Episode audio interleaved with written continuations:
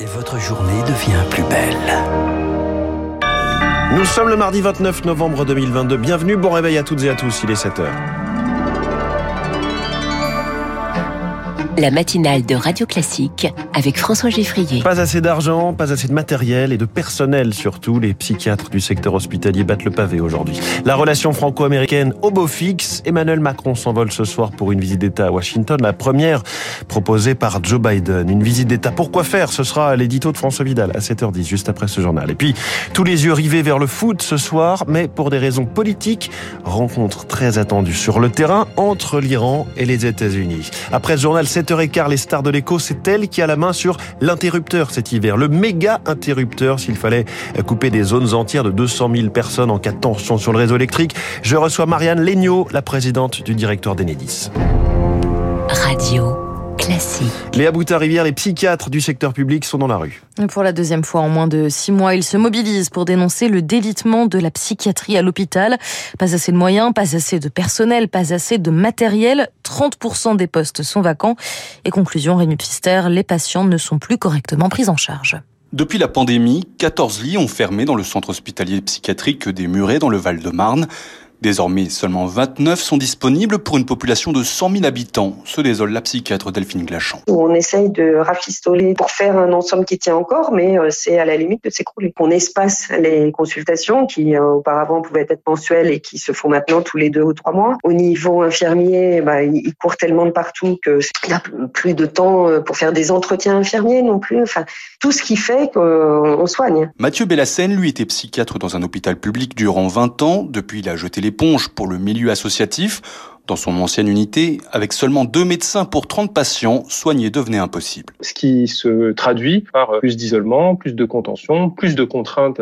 C'est-à-dire que les gens, soit euh, ne rentrent pas en psychiatrie parce qu'on ne veut plus les soigner parce qu'il n'y a pas de place, soit euh, quand elles y sont contraintes et forcées, on ne peut pas les laisser sortir parce qu'on ne fait pas le travail euh, de réinsertion des personnes et, et, de soins. La psychiatrie publique est sous terre. Quoi. Pour désengorger les hôpitaux, les médecins plaident pour une embauche massive de psychologues dans les centres médico psychologique.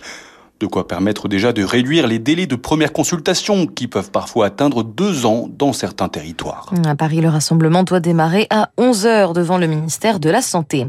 La vaccination contre le papillomavirus en progrès, mais toujours pas assez. En moyenne, un peu moins de 44% des jeunes filles de 15 à 18 ans ont reçu leur injection contre ces infections liées au cancer de l'utérus.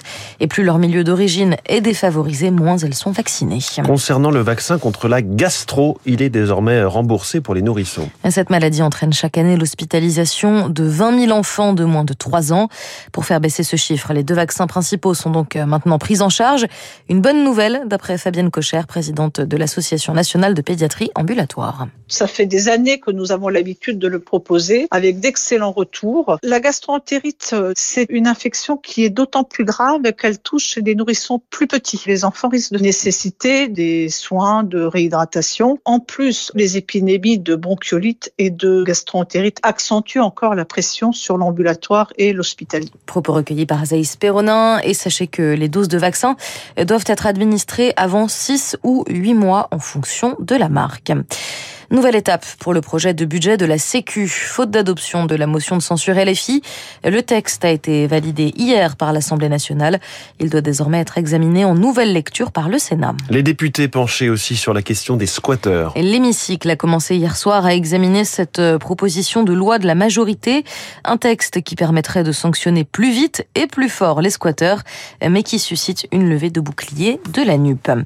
Emmanuel Macron, de son côté, rencontre son homologue kazakh le président Tokayev sera reçu d'ici une heure après une entrevue hier avec Vladimir Poutine, rencontre au cours de laquelle les deux hommes ont affiché leur unité. Et plus tard dans la journée, Emmanuel Macron s'envolera pour les États-Unis. Et direction Washington pour un dîner demain en tête-à-tête avec le couple Biden, puis un entretien jeudi à la Maison Blanche. C'est la première fois que Joe Biden invite un homologue à une visite d'État, un signe des bonnes relations entre Paris et Washington, selon le journaliste au New York Times Adam Nossiter.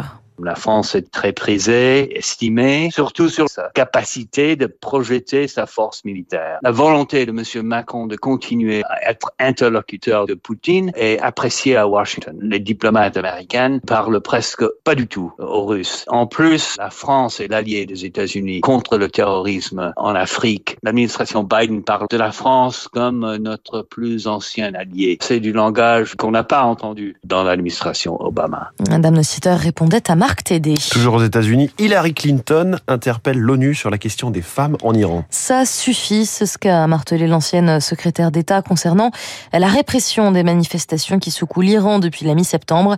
Elle réclame notamment que les Nations Unies écartent Téhéran de la commission de l'ONU sur les femmes.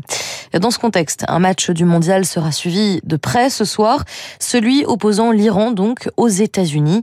Si les Iraniens l'emportent, ils pourraient atteindre les huitièmes de finale, une potentielle qualification aux airs de cadeaux empoisonnés pour le sélectionneur Carlos Queiroz, pris entre le régime et ses opposants, Lucie Dupressoir. La pression sur ses épaules est immense. Alors que les manifestations en Iran se poursuivent, le sélectionneur d'origine portugaise joue la carte apolitique. À 69 ans, Carlos Queiroz n'a clairement qu'une chose en tête, arracher une qualification historique pour les huitièmes de finale. Notre mission, c'est de créer du spectacle pendant 90 minutes au moins. Surnommé le professeur, le sélectionneur est aujourd'hui sur une ligne de crête. S'il se dit solidaire de la question des droits de l'homme, il s'agace et quitte une conférence de presse quand un journaliste anglais l'interroge sur son rôle dans un pays qui ne respecte pas le droit des femmes. De retour sur le banc de l'équipe iranienne après un premier passage réussi entre 2011 et 2019, le Portugais, accusé de ne pas soutenir les manifestations, voit sa cote de popularité s'écrouler auprès des fans iraniens. Ce soir à Doha, Carlos Queiroz n'aura qu'une seule consigne pour ses joueurs. Lorsque le rideau s'ouvrira, soyez prêts à chanter et à danser. Si vous ne l'êtes pas, le dieu du football ne pourra pas vous aider. Un coup d'envoi de la rencontre à 20h, heure de Paris. Merci, c'était le journal de 7h signé Léa Boutin-Rivière. Vous revenez tout à l'heure à 8h, Léa. Le fast euh, diplomatique sera là à Washington pour accueillir euh, Emmanuel Macron en visite d'État, mais les sujets de fond, voire de crise, seront-ils réglés? L'édito de François Vidal dans un instant. Puis cette question, va-t-on subir des coupures d'électricité cet hiver? Marianne Legnaud, présidente du directeur d'Enedis, est ce matin la star de l'écho, 7h07.